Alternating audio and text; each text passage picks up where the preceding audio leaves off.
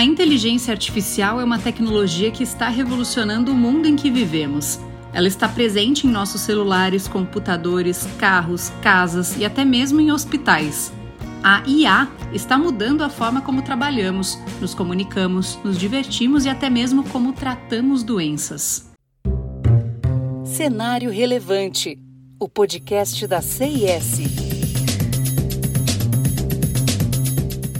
Essa tecnologia é capaz de analisar grandes quantidades de dados em tempo recorde, identificar padrões, tomar decisões e até mesmo aprender com suas próprias experiências.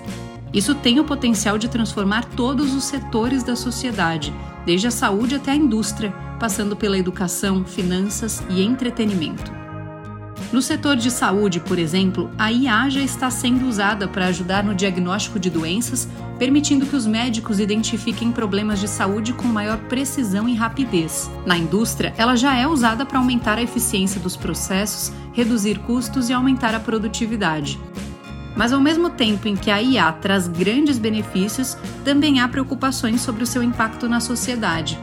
Há temores de que a tecnologia possa substituir trabalhadores humanos em determinados setores, aumentar a desigualdade social e aprofundar a exclusão digital.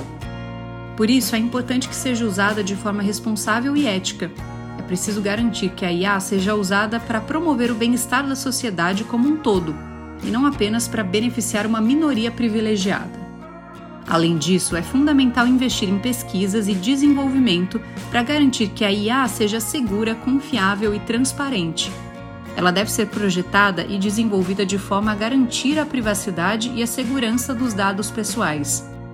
A era da inteligência artificial já começou e ela está transformando nossas vidas de formas que ainda não conseguimos prever completamente mas é preciso ter cuidado para que seja usada de forma responsável e ética para promover o bem-estar da sociedade como um todo.